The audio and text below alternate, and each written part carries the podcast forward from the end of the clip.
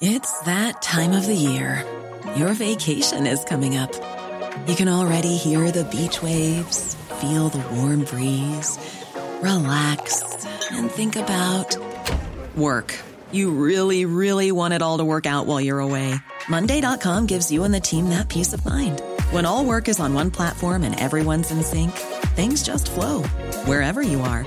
Tap the banner to go to Monday.com. There's never been a faster or easier way to start your weight loss journey than with PlushCare. PlushCare accepts most insurance plans and gives you online access to board-certified physicians who can prescribe FDA-approved weight loss medications like Wigovi and Zepbound for those who qualify.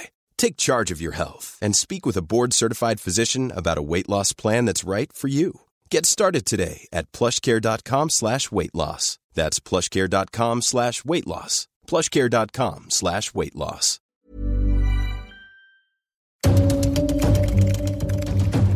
Elecciones 2021, un podcast de El Universal.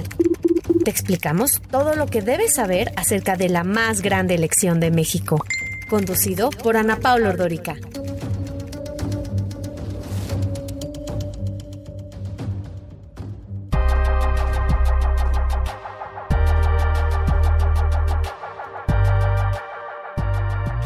Hola, soy Ana Paula Ordorica y les doy la bienvenida a Elecciones 2021, un podcast del Universal.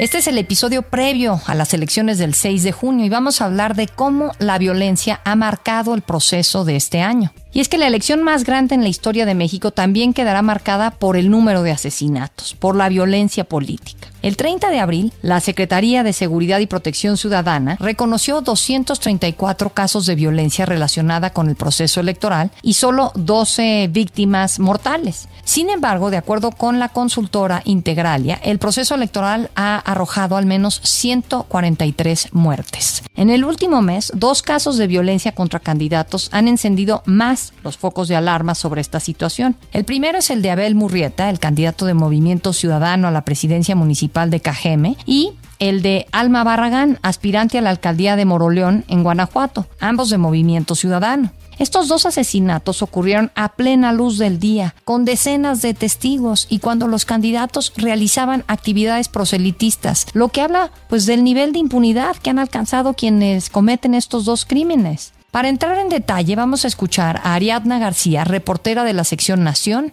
en el Universal.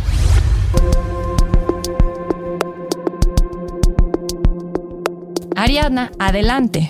Hola Ana Paula, así es. Esta elección en la cual se disputan poco más de 21 mil cargos y se tiene un padrón de 93 millones de electores es calificada como la más grande de la historia, pero también caracterizada por un alto índice de violencia que le ha rodeado. Hasta ahora, son 11 los estados del país en donde existe un alto riesgo de violencia política. Y por si esto fuera poco, también hay fuertes indicios de que el crimen organizado intervenga durante el proceso electoral federal y estatal en marcha. Hablamos de Morelos, Guerrero, Michoacán, Oaxaca, Veracruz, Sinaloa, Jalisco, Guanajuato, Baja California, San Luis Potosí y Zacatecas ello de acuerdo con información de la Estrategia de Protección en Contexto Electoral elaborado por la Secretaría de Seguridad y Protección Ciudadana. Sin embargo, la dependencia encabezada por Rosa Isela Rodríguez Velázquez no incluyó a Sonora, Colima, Nayarit, Estado de México y Tamaulipas, entidades también afectadas por la delincuencia organizada, pues tan solo en estos estados se ha tenido el registro de violencia que han concluido con homicidios. El investigador de la UNAM, Raúl Benítez Manaut, nos habla de los escenarios en los que el poder del crimen organizado determina los resultados electorales. Dándose competencia entre dos o tres partidos, el crimen organizado busca alianzas con algún candidato. Este, o también en lugares donde no pasa nada, el crimen organizado ya se definió. Eh, por ejemplo, lugares donde el crimen organizado tiene hegemonía de alguna organización, en Tamaulipas, por ejemplo, el cartel del Golfo, Sinaloa, o en Guerrero, todos los grupos este, como los Rojos, los Guerreros Unidos, etcétera, pueden no actuar, pero pueden decirle al candidato, ahora, si no haces lo que yo digo, te mato, te amenazo, etcétera. Pueden mandar mensajes muy agresivos. es un cártel muy agresivo y actúa en estados donde hay mucha competencia electoral, como Michoacán, como Guadalajara, como Jalisco. Entonces es un cártel, pues sola, sola, su, sola, solo su presencia pues le daría a cualquiera, incluidos políticos. con asesinatos, levantones, secuestros y amenazas a candidatos, sobre todo del ámbito municipal, el crimen organizado nunca había tenido tanto margen de operación, ello a decir de Ricardo Márquez Blas, ex titular de Plataforma México, de la desaparecida Comisión Nacional de Seguridad. Claramente, en este proceso electoral, los niveles y márgenes de operación del crimen organizado son los más altos de que se tiene registro. El crimen organizado nunca había tenido los márgenes de operación que tiene ahora. También es claro que hay zonas del país donde el crimen organizado ha operado desde la fase de selección de aspirantes. En estos días están operando la elección de candidatos y una vez que pase la elección van a operar la protección de sus actividades, la representación de sus intereses y la extracción o apropiación de recursos públicos a fin de fortalecer sus finanzas y sus capacidades de operación.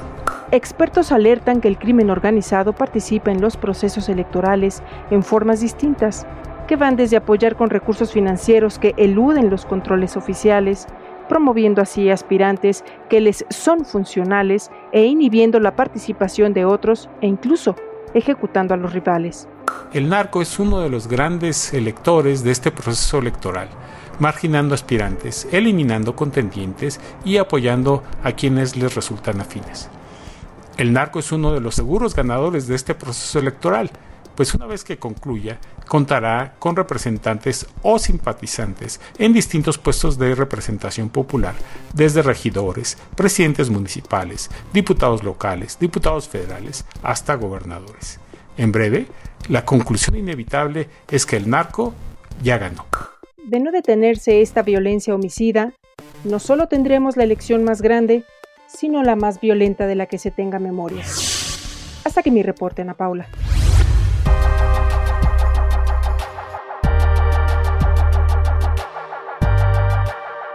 Muchísimas gracias, Ariadna. Los asesinatos, lesiones, amenazas, intimidaciones, retenciones, golpes, robos con violencia y ataques contra candidatos han sido una constante en estas campañas. Desde el 7 de septiembre, cuando inició el proceso electoral, al 20 de mayo, en el país se habían registrado un total de 665 agresiones en contra de políticos de acuerdo con el indicador de violencia política en México elaborado por Etelect Consultores. El recuento de asesinatos, ataques o actos de intimidación que presentamos en este episodio se cerraron el 25 de mayo, por lo que las cifras lamentablemente podrían cambiar. Lo que buscamos es exponer el contexto en el que las campañas ocurrieron y en el que los votantes acudirán a las urnas. Vámonos ahora con Alicia Pereda, ella es coeditora de estados, quien nos explica a detalle los estados en donde hay más agresiones contra candidatos. Alicia, adelante. Gracias Ana Paula, te cuento. El estado con mayor número de agresiones a candidatos y a políticos es Veracruz, con 106, seguido de Oaxaca, con 54, ambos donde no se juega una gubernatura. En este sentido, Rubén Salazar, director de la consultora Etelec, señala que la violencia contra políticos y candidatos se disparó alarmantemente en el último mes, pasando de 476 hechos delictivos hasta el corte del 30 de abril a 665 en solo 20 días. Esta cifra equivale a un incremento del 80% en comparación al mismo periodo del proceso electoral 2017-2018, que cerró con 368 hechos delictivos. Al igual que en la elección de 2018, las amenazas se convirtieron en el principal instrumento de violencia para infundir miedo a los participantes, para que abandonen la contienda, dice el especialista. Para el investigador Raúl Benítez Manau, integrante del colectivo de análisis de seguridad con democracia, los criminales están aprovechando una cierta parálisis del gobierno en la capacidad para detenerlos. Ya estamos en un nivel superior al del 2018 en número de muertos, pues la situación crece, la situación se agrava y perjudica a todos por igual porque vamos a suponer que un candidato del partido X, vamos a decir que, se, el que queda sin haber sido asesinado sea de Morena o del PRI también queda marcado, también queda marcado porque eh, supongamos que no tiene alianza, pero habiendo asesinado a un opositor de él, le están diciendo, tú llegaste por mí porque yo te neutralicé al que quería competir por, por, el mismo puesto y mando yo. Además, Etelec Consultores identificó que de los 665 casos de agresiones que se tienen registrados a nivel nacional, la mayoría se llevaron a cabo a través de redes sociales, mensajes de texto, llamadas telefónicas desde líneas de prepago, pero también incluyen secuestros, robos, asaltos, daños a la propiedad de los candidatos o políticos. Así lo comentó el especialista en seguridad Raúl Benítez Manón. Y los alcaldes municipales vamos a ser sinceros, no tienen herramientas reales para, ni para actuar contra ellos, para defenderse. En lo que se refiere a los políticos que han sido asesinados en el actual proceso electoral, es decir, de septiembre pasado al 25 de mayo, el conteo va en 86, de los que 33 eran aspirantes o candidatos de un partido y 28 buscaban una presidencia municipal. Estos números contrastan con los datos del gobierno federal, que solo reconocía 13 candidatos asesinados, pero el conteo se mueve cada semana. El homicidio más sonado a nivel nacional ha sido el de Abel Murrieta, candidato de Movimiento Ciudadano a la alcaldía de Cajeme, Sonora. Soy Abel Murrieta y quiero decirles que Cajeme va a dejar de tener miedo. Vamos a recuperar el tiempo perdido. Va en serio contra la inseguridad y la impunidad. Ya basta que los malandros sean los dueños de nuestras calles. El jueves 13 de mayo, Murrieta estaba en la calle, rodeado de su equipo, a plena luz del día, repartiendo propaganda, cuando un hombre le disparó en varias ocasiones. El cuerpo del candidato quedó en la banqueta. Su muerte generó consternación y condenas, desde los ciudadanos de Sonora hasta el presidente Andrés Manuel López Obrador. Primero, pues lamentar este hecho, Realmente es muy triste que estas cosas sucedan y eh, enviar nuestro pésame a los familiares y acompañado del pésame también el compromiso de hacer la investigación y de castigar a los responsables. A más de 10 días no hay detenidos por este crimen. En ese sentido, el director de la consultora en riesgo político Integralia, Luis Carlos Ugalde Ramírez, lamentó que no haya un interés serio del gobierno federal por generar una verdadera estrategia frente al amedrentamiento de los grupos criminales. La estrategia del gobierno federal para proteger candidatos no es una estrategia, es superficial, es frívola, es tardía y es irrelevante e incluso hasta ingenua. No ha prevenido que todos los asesinatos, levantones y secuestros que ocurren todos los días dejen de hacerlo. Y lo fue porque eh, no hay ningún interés serio del gobierno federal por generar una estrategia de blindaje frente a la, amedrentamiento que está haciendo el crimen organizado de este proceso electoral. Este ya es el mayor problema del proceso electoral en marcha. El que el crimen organizado ha asustado, cooptado, amedrentado y ejecutado a muchos candidatos a gobiernos locales. Lo que el gobierno anunció hace varias semanas fue que eh, iba a brindar protección, que iba a colocar a policías municipales en coordinación con fuerzas federales para protegerlo. Yo no he visto esa estrategia en ejecución no ha dado resultados y lo más grave de todo esto es que López Obrador es totalmente omiso ante lo que está pasando. En lugar de generar un frente común, sentar a los partidos, generar un mensaje de rechazo, generar una suerte de acompañamiento o de empatía política de los partidos y del Estado mexicano, básicamente se ha eh, reducido a mandar sus condolencias cada vez que muere uno más. ¿Cómo están? Estoy aquí en la manguita con la Pedro Guzmán. Si gustan acompañarme, vengan para que escuchen mis propuestas, vengan para convivir un momento. Juntos lo hacemos mejor. Muchas gracias, aquí los espero. Otro caso muy sonado ocurrió el 25 de mayo pasado, cuando Alma Rosa Barragán Santiago, también candidata del Movimiento Ciudadano a la alcaldía de Moroleón, Guanajuato, fue asesinada a balazos en un mitin de campaña en la colonia La Manguita. De nuevo, el crimen se cometió a plena luz del día y cuando la candidata se encontraba rodeada de gente, por lo que dos personas, entre ellas una niña, resultaron heridas. Ese mismo día fue secuestrado el candidato del Partido Verde a la presidencia municipal de Europa en Michoacán, Omar Plancarte. Además, en Sonoita, Sonora, René Subiri, candidato a la alcaldía de Plutarco Elías Calles, también de Movimiento Ciudadano, interpuso una denuncia por amenazas de muerte para renunciar a sus aspiraciones. Hoy, no hay Estado que escape a esta violencia en sus múltiples modalidades, y conforme pasan los días, también se van sumando casos. Ana Paula, hasta aquí mi reporte.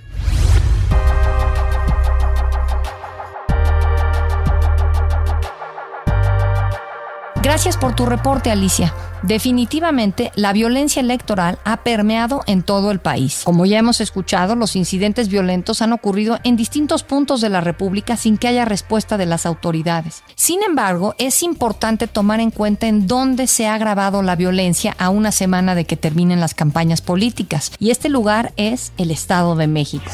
Agresiones entre brigadistas, destrucción de propaganda, aparición de panfletos para denostar a candidatos, amenazas de muerte y hasta ataques armados en contra de los participantes en el proceso electoral son la tendencia en los últimos días en el Estado de México. Vamos con Joana Robles, ella es coeditora de la sección Metrópoli en el Universal, quien nos puede dar más detalles al respecto. Joana, te escuchamos.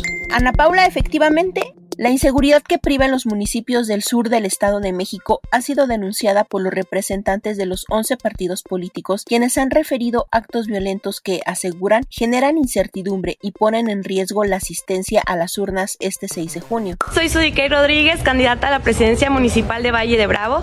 Decirles que estoy bien, decirles que los quiero mucho equipo y que les agradezco su apoyo incondicional. El caso más fuerte fue el de la candidata del PAM, PRI, PRD a la presidencia municipal de Valle de Bravo, Sudikey Rodríguez, quien dejó de hacer campaña porque hubo versiones de que fue amenazada por la delincuencia, en particular la familia michoacana, para que se bajara de la contienda y diera paso a Michelle Núñez, la banderada de Morena. La priista nunca habló públicamente sobre esto, pero sí interpuso una denuncia ante la Fiscalía General de Justicia Mexiquense. Tras varios días, Sudikey retomó su campaña y dijo que nunca el miedo la echó para atrás. Los vallesanos somos fuertes, responsables, pero sobre todo valientes. A lo largo de mi vida nunca he permitido que el miedo me eche para atrás. Como atleta, como militar, pero sobre todo como mujer, he aprendido y demostrado que es enfrentando retos como se logran grandes cosas. Sin embargo, la Secretaría de Seguridad Estatal le ha brindado protección a ella y a otros 22 candidatos para que puedan seguir sus actividades proselitistas. También está incluida Michelle Núñez. Las supuestas amenazas de la alcaldesa con licencia de Metepec y abanderada morenista a ese cargo, Gabriela Gamboa, en contra del candidato de la alianza PAN-PRI-PRD a la alcaldía de ese municipio, Fernando Flores, así como el ataque armado que sufrió el presidente municipal con licencia de Gilotepec y aspirante por Morena a ese municipio, Agustín Bonilla, también muestran la violencia. Aldo Muñoz Armenta, investigador de la Facultad de Ciencias Políticas de la Universidad Autónoma del Estado de México, considera que la violencia que se ha presentado en lo que va de la campaña se debe a que el crimen organizado en la entidad mexiquense ha rebasado con mucho a las autoridades federales y estatales. No sabemos, por ejemplo, cuántos candidatos han sido intimidados a través de mensajes, a través de, algún tipo de, propaganda que, llega a su casa o a través de terceros. Y, y lo cierto es que este no se ha visto tampoco que los propios candidatos tengan ganas de ser, digamos, de mostrarse como perseguidos. Se supone que hay mecanismos este, oficiales, tanto a nivel federal como estatal, para proteger a los candidatos, pero no aceptan la protección, no la aceptan o no la buscan o no la piden. Pues, digamos, eso, eso, eso nos, nos deja muchas dudas a los electores, porque hay otros candidatos que sí han solicitado y aceptado la, protección federal eh, o la protección de los gobiernos estatales. En el Instituto Electoral del Estado de México, hasta el momento suman 118 renuncias a las candidaturas, en su mayoría para los ayuntamientos. Sin embargo, las autoridades electorales han señalado que hasta el momento no hay una sola queja por actos de violencia entre militantes de distintos partidos. No obstante, para los partidos, las condiciones no son seguras en el sur, debido a la presencia de grupos criminales, de acuerdo con el presidente del Consejo Político de Morena en el Estado de México, Maurilio Hernández, quien advirtió que el pacto de civilidad firmado entre partidos políticos, los órganos electorales y la Secretaría General del Gobierno estatal será letra muerta si las autoridades no intervienen en los conflictos. Incluso apuntó que tienen registradas agresiones reiteradas en los municipios de Chimalhuacán, Ixtapaluca y Huizquilucan. Mientras, el secretario general del PRD, Javier Escalona, afirmó que por presuntos actos de hostigamiento de parte de grupos delincuenciales, este partido en el Estado de México podría cancelar la participación de al menos cinco de sus candidatos en la zona sur. Los municipios donde estaría en riesgo la participación de sus abanderados son Tejupilco, Amanalco, Lubianos, Tlatlaya y Ocuilán. Ante este clima, el secretario general de Gobierno, Ernesto Nemer, asegura que la administración mexiquense trabaja en la estrategia de seguridad para garantizar una jornada electoral ejemplar en un clima de paz en donde cada ciudadano ejerza libremente su derecho al voto. Los dirigentes de todos los partidos, sin excepción, firmaron entre ellos el pacto por la legalidad y el respeto, habiendo acordado llevar a cabo una campaña propositiva, constructiva, sin descalificaciones y transmitir este compromiso a sus militantes y simpatizantes. El secretario de Seguridad Pública, Rodrigo Martínez, indica que el 6 de junio se desplegará una fuerza de 12.000 elementos y se reforzará la presencia de los cuerpos policíacos, evitando que los ciudadanos y candidatos sean amedrentados. A una semana de los comicios se han recibido en la Fiscalía Mexiquense 177 denuncias por delitos electorales. De esas, 43 son de Morena, 42 del PRI, 21 del PAN y 9 del PRD. Así, en este panorama, irán a votar poco más de 12 millones de mexiquenses. Soy Joana Robles, coeditora de la sección Metrópoli en El Universal.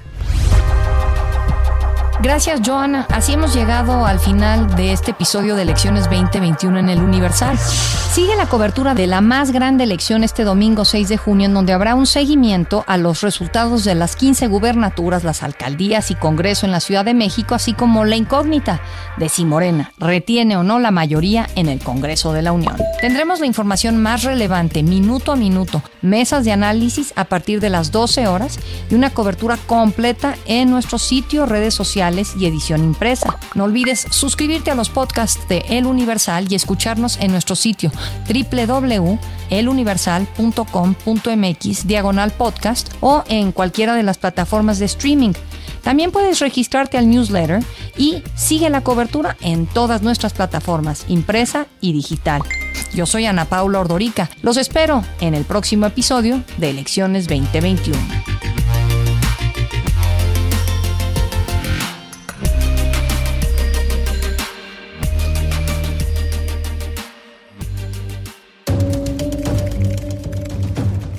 Elecciones 2021, un podcast de El Universal. Te explicamos todo lo que debes saber acerca de la más grande elección de México, conducido por Ana Paula Ordorica.